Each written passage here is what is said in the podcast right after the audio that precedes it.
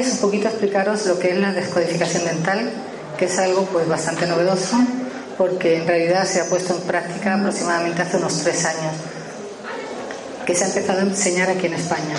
Antes el doctor Christian Beyer, que fue la persona que, que, ha desarrollado toda esta metodología, esta técnica, pues eh, por supuesto venía investigando desde mucho tiempo antes, ¿no?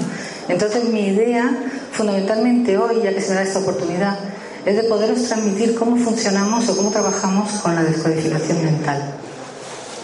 ¿Eh? Para ello os voy a querer decir que trabajamos a través de una radiografía panorámica. Hemos puesto aquí lo que sería esa radiografía panorámica, de forma que os hagáis una idea, porque muchas veces las personas me preguntan que esa radiografía, qué tipo de radiografía es, ¿no? Y dónde pueden hacerla, etcétera. Es una radiografía que pasa alrededor de todos los dientes, de manera que nos dé la opción a los descodificadores de poder trabajar a través de lo que serían viendo los distintos eh, caries, los distintos empastes en cualquier caso, también ver todo lo que serían las raíces de los dientes, cómo está el hueso también, porque también puede existir la posibilidad en muchas personas de que ese hueso esté disminuido y que aparezcan patologías que lo que nosotros llamamos enfermedad periodontal, que a la larga, si no es tratada, pues puede ocasionar que los dientes disminuyan en cuanto a ese hueso, en cuanto a su sujeción.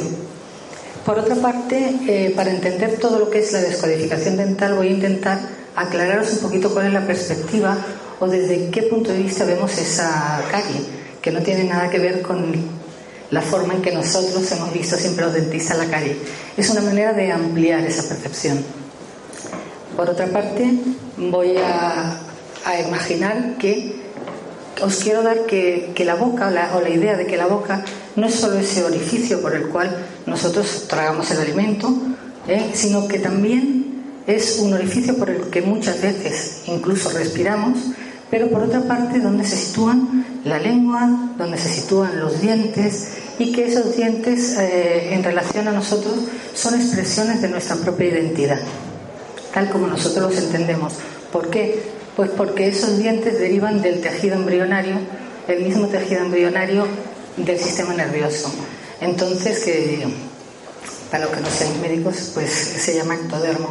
Entonces esto eh, le da una capacitación, aparte de por su composición, pues el diente está compuesto por cristales de hidroxiapatita y eso le hace o le da la capacidad de poder almacenar cantidad de informaciones dentro de él. ¿no? Por otra parte, la carie, tal como nosotros lo entendemos, resulta que es como un fracaso de adaptación en nuestras relaciones. Después lo voy a explicar un poquito más en profundidad para que, para que veáis cómo se originan y a partir de qué. Bueno, nosotros cuando trabajamos sobre una radiografía panorámica vamos a trabajar a tres niveles. Es decir, podemos mirar lo que son las caries y podemos mirar lo que son también las extracciones. Por otra parte, vamos a mirar lo que serían las formas de las raíces y vamos a mirar eh, también os he dicho lo que es el hueso y también lo que son las malposiciones dentales. Hay un primer nivel que son mis reacciones emocionales en mi existencia, en mi encuentro con el otro. Es decir, en mi encuentro con el otro yo puedo tener un impacto emocional y ese impacto emocional va a depender que sea mayor o menor dependiendo de cómo yo me relacione con esa persona. Imaginaros que yo me encuentro con alguien que tiene un parecido pues a mi padre y yo mi padre lo adoraba. Entonces esa persona para mí directamente provocará en mí emociones que sean de tipo muy agradables, es decir, yo estaré como muy empático con esa persona, pero eso mismo puede ocurrir caso contrario, es decir, puede haber que yo me relacione con alguien y que esa persona pues me recuerde algo que a mí no me siente bien. Entonces, claro, yo estoy dentro de una sociedad y dentro de esa sociedad se me permiten ciertas cosas, pero otras no se me permiten. En el sentido de que yo puedo, mm, por una parte, tener ganas de decirle algo a esa persona o de, o de irme simplemente. Y claro, yo no lo hago, porque no es, no es correcto que alguien que se dirija a ti, que tú no conoces, que te viene preguntando cosas, pues tú de pronto te da ganas de irte, ¿no? Es algo que no, no nos cuadra. Y estamos ahí. Interiormente, dependiendo de lo que sea, porque bueno, en un encuentro no pasa nada, pero imaginaos a alguien que, que os está faltando al respeto, ¿no? Y que a lo mejor no conocéis y, y os sentís agredidos. Entonces, bueno, es en determinado ambiente o si tienes una cultura muy religiosa que no te permita determinadas eh, reacciones, pues aquí vamos a trabajar esto a nivel de lo que serían las caries ¿eh? y en cuyo caso si estas no son reparadas por un dentista, ¿se entienden? Pues eh, pueden llegar incluso a afectar al nervio y si continúan incluso a las extracciones. Pero lo que hablamos en este primer nivel o lo que vamos a trabajar son esas emociones reaccionales en nuestra existencia. Entonces, eh, ante ese impacto emocional que yo puedo rechazar o reprimir, ¿qué es lo que estoy haciendo? Pues interiormente, en mis emociones, estoy provocando un desequilibrio. Entonces, ese desequilibrio, si se vuelve a repetir con el tiempo, ¿qué es lo que ocasiona? Que el cuerpo intente repararlo, porque somos, bueno, los cuerpos son perfectos, para mí me parece, bueno, soy médico y cuando estudias el cuerpo eh, en medicina te das cuenta de que todo eso de una perfección, de un engranaje, es maravilloso. Entonces, como descodificadora, lo que veo es que el cuerpo intenta de alguna manera aliviar ese sufrimiento interno. ¿Y cómo lo hace? En primera instancia lo hace por la carie. Por otra parte, ya he dicho que si esas caries continúan y no son reparadas, es una pregunta que mucha gente me hace. Aunque el otro día en mi página de, bueno, en mi Facebook, en Descodificación Dental María Jesús Garrido, pues eh, puse algo que, que, empiezan ya a poner como si se pudiera regenerar el diente con células madre, etcétera, etcétera. Pero bueno, yo eso no lo he vivido en mi consulta, pero las cosas, gracias a Dios, pues están avanzando, ¿no? Y, y Dios quiera que eso se pueda hacer así, en un futuro, ¿no? Por el bien de todos. Entonces, pues eh, lo que estoy haciendo con todo esto es permitiéndome tratar una, trazar una historia emocional de todo lo que ha vivido el individuo. Y eso es lo que yo le voy a transmitir cuando yo descodifique sus caries o sus extracciones. En un segundo nivel nos va a permitir acceder a un programa de comportamiento, de conducta humana, fijándonos sobre todo en las raíces y en las malposiciones dentales. ¿Qué es lo que ocurre? Bueno, pues el doctor Beyer, que es el creador de todo esto, también es dentista, él a través de su experiencia vio que determinadas formas, bueno, hay unas formas de raíces que son normales, pero luego hay otras formas que están relacionadas a niveles emocionales con determinadas situaciones vividas a nivel del transgeneracional, es decir, de los antepasados. Que si una persona lo tiene vivenciado, trae ese programa, puede que se le despierte o no, pero que nosotros podemos percibir a través del estudio de esas formas de raíces. Él tiene descodificadas para cada uno de los dientes distintas formas y distintos conflictos emocionales que traemos de ellos. Podemos traer aborto de proyectos, es decir, una persona por unas memorias transgeneracionales puede sentir cómo en esta vida él intenta hacer proyectos, por ejemplo, de trabajo o proyectos de familia y sin embargo los inicia con muchísima intención y sin embargo nunca llega al punto final. ¿Por qué? Porque en su memoria llegar al punto final desde el punto de vista del ego es una muerte. Traen unas memorias pues de personas que o sufrieron mucho dentro de los matrimonios o hay eh, personas también donde hubo abortos provocados en el sentido de que bueno, estas personas eh, a lo mejor imaginar que fueran gente muy jovencita y que de pronto se quedan embarazadas y esas personas dependen de su familia y su familia les dice que tienen que abortar. Claro, eso queda en la memoria.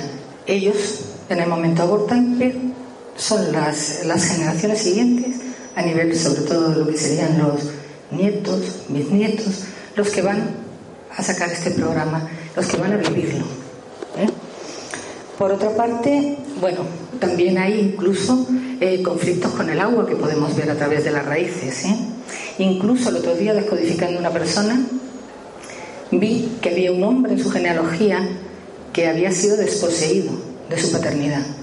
Entonces preguntándolo, ella me dijo, esta persona, porque era una chica, que ella eh, en realidad era una hija de, la, de una madre soltera. Yo dije, bueno, pero eso no significa nada, aunque tú seas hija de madre soltera, a lo mejor eh, ese padre es que es desposeído de paternidad.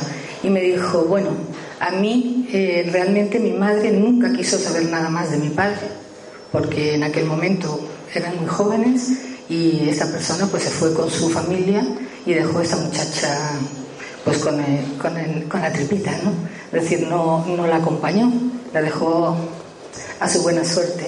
Entonces ella procuró encontrarse otra persona y esa persona tardó como unos 5 o 6 años en darle el apellido, pero no era el padre biológico. Entonces yo le dije, bueno, ¿me quieres explicar si tú llegaste alguna vez a conocer a tu padre? Porque me da la sensación de si esto es un programa heredado se ha podido repetir ahora, en el presente. Y entonces me dijo, sí, al final, ya hace muy poco, pude tener contacto con el clan, que es lo que yo voy a explicar luego, lo que es el clan y lo que es la familia desde el punto de vista nuestro, y me dijeron que mi padre murió con 45 años muy triste de no haberse podido acercar a mí y de haberme podido reconocer. Es decir, hubo alguien desposeído de esa paternidad. Bueno, son aprendizajes, ¿eh? aquí no hay juicios, todo forma parte de nuestro aprendizaje. Por otra parte, pues también las posiciones de los dientes son posiciones de adaptación, también vienen dados por esos antepasados pues en los cuales eh, de alguna manera ellos vivieron unas determinadas circunstancias que les facilitó su vida un determinado comportamiento. Pero claro, esas memorias, si no tomamos conciencia de que son memorias, nos pueden estar limitando. Imaginar unos antepasados que, pues, eh, el hecho de ser sumisos o de, o de mostrarse más débiles de lo que son, ¿no? les facilitó la vida. ¿Por qué? Porque si se llegan a mostrar fuertes, pues a lo mejor hubieran tenido problemas, imaginados en época de guerra, ¿no? Es decir, que la persona que hablaba o...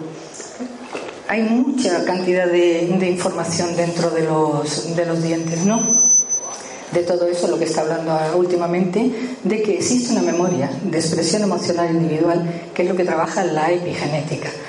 Por supuesto que la genética es lo que nos da todo el cuerpo y, bueno, eso sí lo conocemos todos, ¿no? De que, nos podemos parecer más a un ancestro que a otro, al madre, a la padre. Pero bueno, esto ya lo conocéis. Puede pasar. Luego existe un tercer nivel que también estudiamos cuando hacemos descodificación dental y es cómo nosotros nos relacionamos con nosotros mismos. Es decir, cuando estamos descodificando hay dos partes que es cómo me relaciono con el exterior y hay una parte que me habla de cómo me relaciono hacia mí mismo con todas esas creencias y limitaciones que traigo de las que casi ninguno somos conscientes. Entonces, este nivel 1 y 2 que hemos hablado antes, de esas reacciones instintivas, de esa forma de relacionarnos con el otro, hablan o intervienen en la relación exterior con el otro. Pero hay un tercer nivel que también tocamos, que tiene que ver cómo uno lo vive. Es decir, yo puedo traer una serie de abortos de proyectos en mi genealogía, pero si los supero y sé gestionarlos no pasa nada. ¿eh? Pero en caso contrario, voy a estar sintiéndome que no soy capaz. Y puedo incluso llegar a desvalorizarme por ello. Porque yo intento, pero nunca llego. Y no entiendo por qué. Porque a lo mejor mm, me puedo imaginar que tengo pues todo el conocimiento, puedo tener todas las situaciones favorables hacia mí, pero yo puedo sentir, por determinadas cosas que ahora os explicaré, pues que no soy meritorio de tener esto ni de llegar a acceder, o tengo un miedo, como os he dicho, sobre todo un miedo a que eso ocasione una muerte a mi ego. Bueno, ¿qué nos va a permitir la descodificación dental? Pues nos va a hacer que podamos entrar en el inconsciente de las personas a todos estos niveles que hemos hablado, es decir, a nivel emociones, reacción, y extracciones, los programas de comportamiento a través de las formas de las raíces y de las posiciones dentales y luego nuestra relación con uno mismo. Esto sería más o menos un resumen porque vemos que en los dos primeros niveles necesitamos al otro, al exterior, para que poder relacionarnos y con uno mismo, pero más bien que ese uno mismo es con la identidad que nos han fabricado los otros, porque pocas personas se replantean cuál es su verdadera identidad, qué es lo que siente y lo que realmente esta persona quiere hacer. ¿Cómo trabajamos? Pues vamos a explorar los 32 dientes que están repartidos en las dos arcadas. Eh, si vamos a, bueno, voy a expresar fundamentalmente cuando se trate de dientes de adultos. Nosotros vamos a, distinguir pues el maxilar superior, el maxilar inferior, al que para diferenciarlo voy a llamar mandíbula, ¿vale?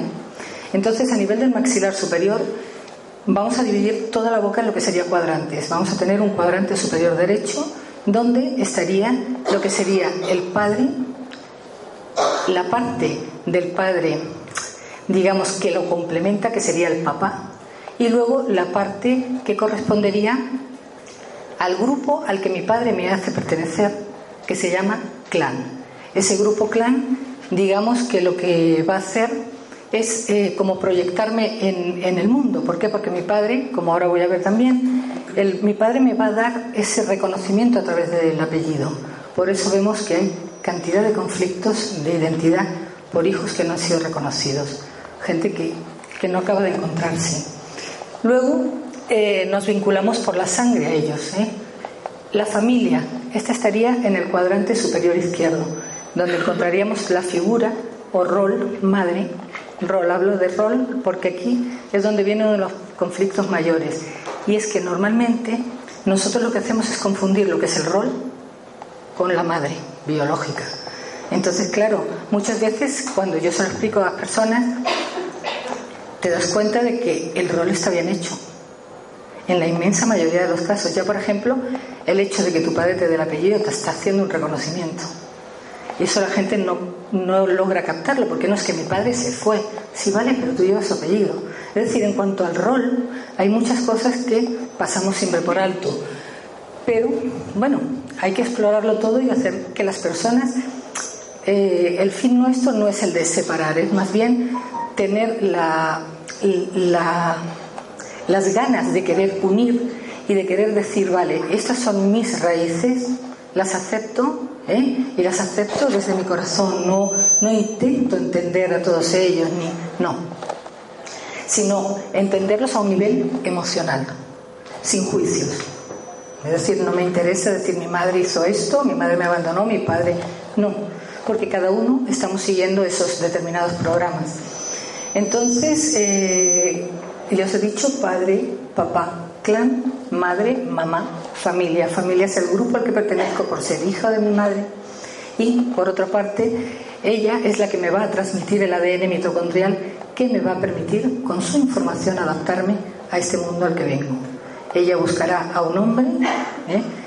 que cogerá el rol jefe, que es el rol padre, y con el cual, pues él, de alguna manera, dará una sobreadaptación a esos niños, porque la adaptación la da ella, pero las circunstancias que esos niños se puedan encontrar en su vida dependerán de que ese padre se lo enseñe para actuar en el mundo exterior. Entonces, eh, la parte de abajo, es decir, la parte, tanto la derecha como la izquierda, aunque tengan distintos significados, hablan de dos movimientos de vida.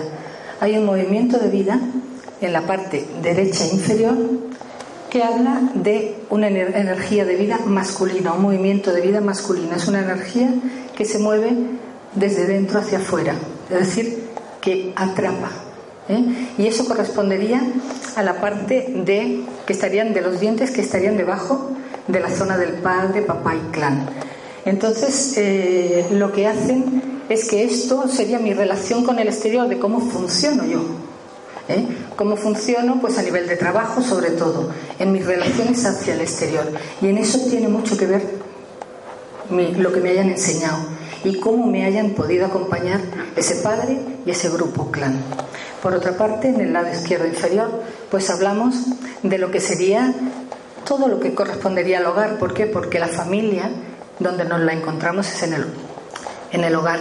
Y ese hogar entendido como el sitio donde nosotros nos vamos a, de alguna manera, a relajar. Es decir, es un movimiento eh, centrípeto, viene desde fuera hacia adentro, es una energía femenina. Entonces, eh, uno entra en el hogar, se relaja, en ese hogar uno es eh, bienvenido, de alguna manera, es decir, tú llegas a tu casa, imaginaros que sois niños, porque claro, todo lo que estamos trabajando es hasta los 18 años, pero las dificultades vienen cuando nosotros no logramos pasar página y nos quedamos en esos, en esos momentos ¿eh? en los que de alguna manera no supimos gestionar las emociones y las interpretamos pues a través de nuestras memorias o a través de lo que estábamos viendo. Entonces eh, te encuentras, incluida yo, eh, cantidad de gente que no pasó página y sigue actuando en relación a sus creencias, a sus padres, pues de la misma manera eh, que lo hacía cuando tenía tres años, cinco años, diez años, etcétera.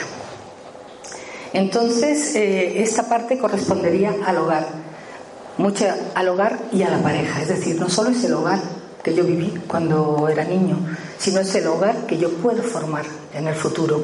Cualquier conflicto que yo haya tenido con madre, con familia, etcétera, va a estar bloqueando, pues muchas veces, el que yo encuentre una determinada pareja.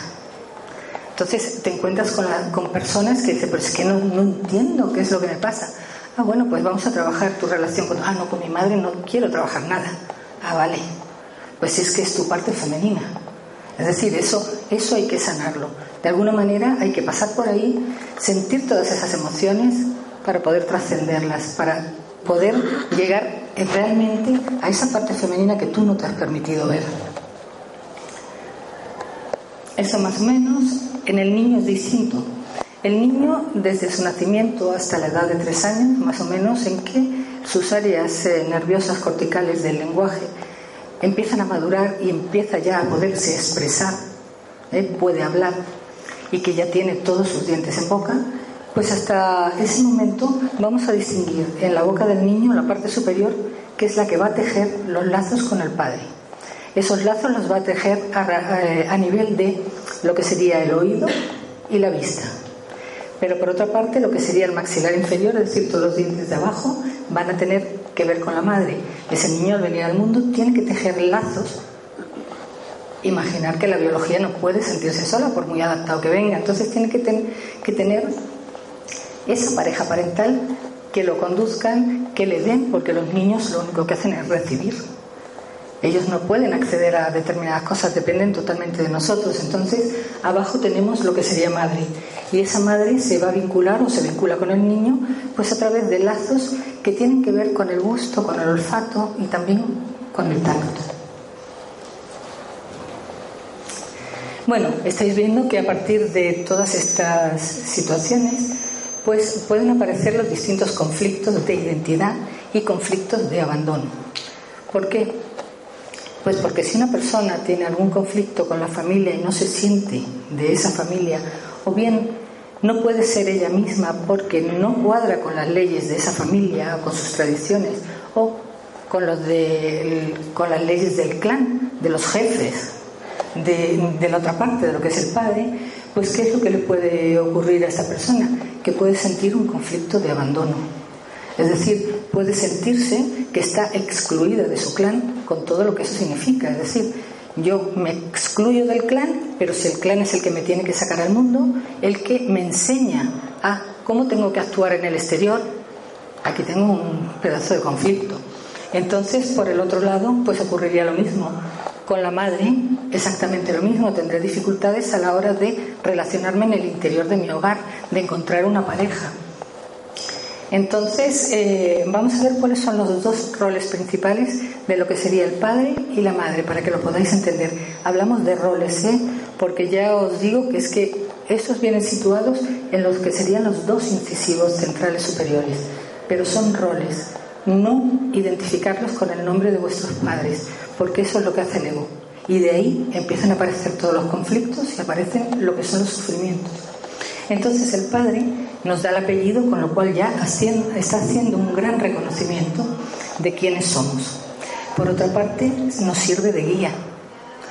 De guía no en el concepto de que sí te va a llevar de la mano o debería de llevarte de la mano a cumplir tus sueños en el mundo exterior, sino de un guía que no es prohibitivo, sino es un guía que te va diciendo, bueno, pues si vas por aquí puede ocurrir esto, esto y esto, pero no te preocupes porque yo estoy aquí y siempre voy detrás de ti apoyándote. Entonces eh, es otro, otro concepto de guía, protector, por supuesto, es decir, él te va a asegurar que a ti no te pase nada, con lo cual tú tienes que tener una confianza total en él. Yo muchas veces pregunto a, las personas que vienen a mi consulta, tu jefe, porque el rol padre también es el marido, no es solo el padre. El rol padre lo ejerce cualquiera que ejerza de jefe. Es decir, y jefe puede ser tu jefe de trabajo, puede ser tu padre, puede ser tu marido, puede ser alguien que tú sientas que tiene una autoridad sobre ti. Entonces les preguntas, eh, bueno, ¿qué pasa? ¿Cómo, ¿Cómo es tu relación con tu marido o con tu jefe? Bueno, cuando les dices jefe, eso a las mujeres no sé por qué nos da como una especie de yuyo eso de someternos a una autoridad, pero yo, yo siento que son las memorias, es decir, hay mucha cantidad de memorias de sufrimiento de las mujeres.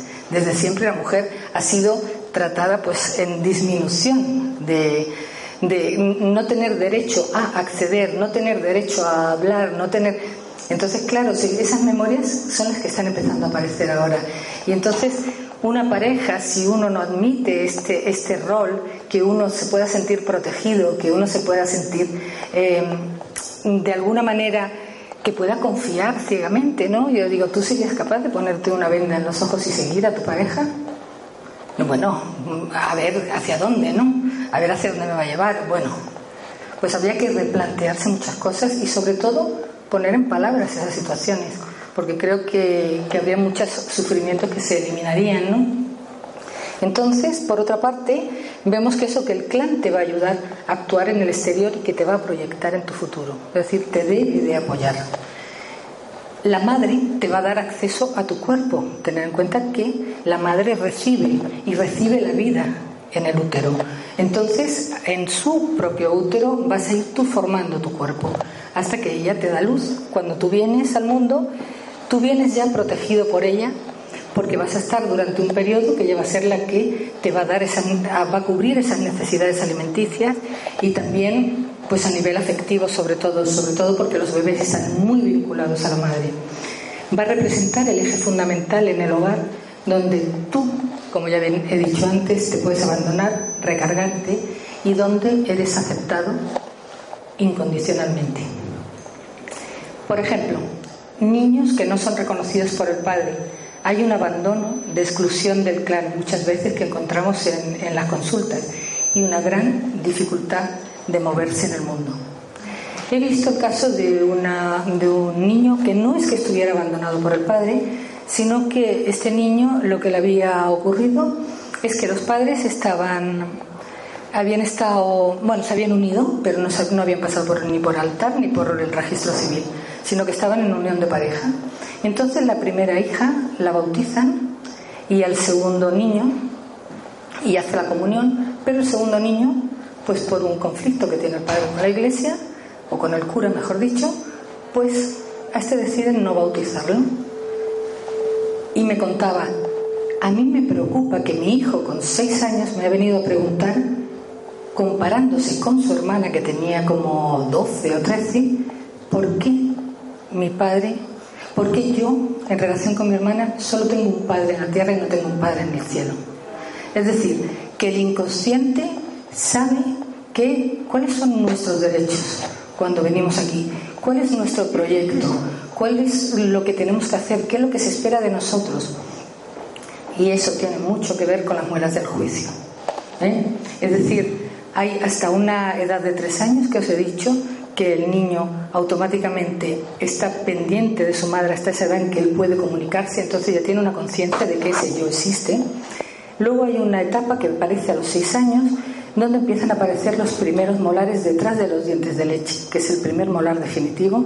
Y aquí el niño ya tiene una autonomía que se llama una autonomía biológica. ¿Por qué? Porque aparece un primer brotar de hormonas sexuales que le permiten ya diferenciarse realmente en niño y niña. Y la familia y el clan empiezan a verlo como tal. ¿Qué ocurre? Que, sobre todo a nivel de familia, son mucho mayores estas percepciones, pues es la madre o el eje de familia el que va a posicionarlo a nivel del clan. Es decir, le va a dar el lugar en la jerarquía del clan. Es la madre. Es decir, que tenemos las madres una función bastante importante ¿eh? y bastante de responsabilidad. Entonces, eh, a partir de los 12 años, eh, hasta ese momento, bueno, pues el niño va aprendiendo, es como una especie de antena parabólica y va mirando por todas partes a ver qué es lo que, lo que puede ir captando para ir creando sus limitaciones, sus creencias, etcétera.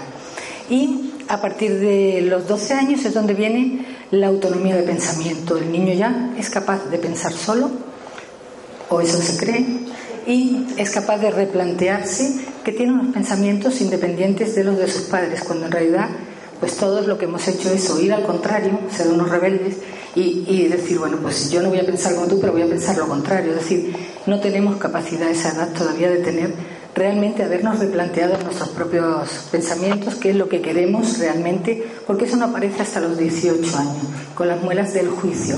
Curiosamente, en España hablamos de muelas del juicio, pero por ejemplo en Inglaterra o en Francia hablan de muelas de la sabiduría.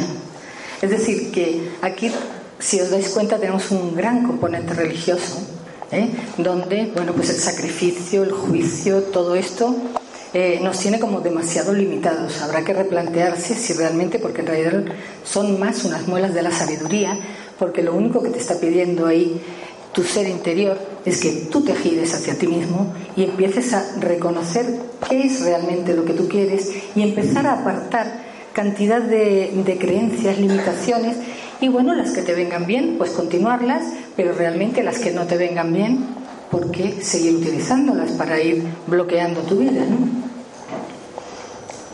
Bueno, en cuanto a la constitución del diente, para que entendáis un poquito todo esto de lo que os estoy hablando, pues está constituido por una capa externa, que es la, del esmalte.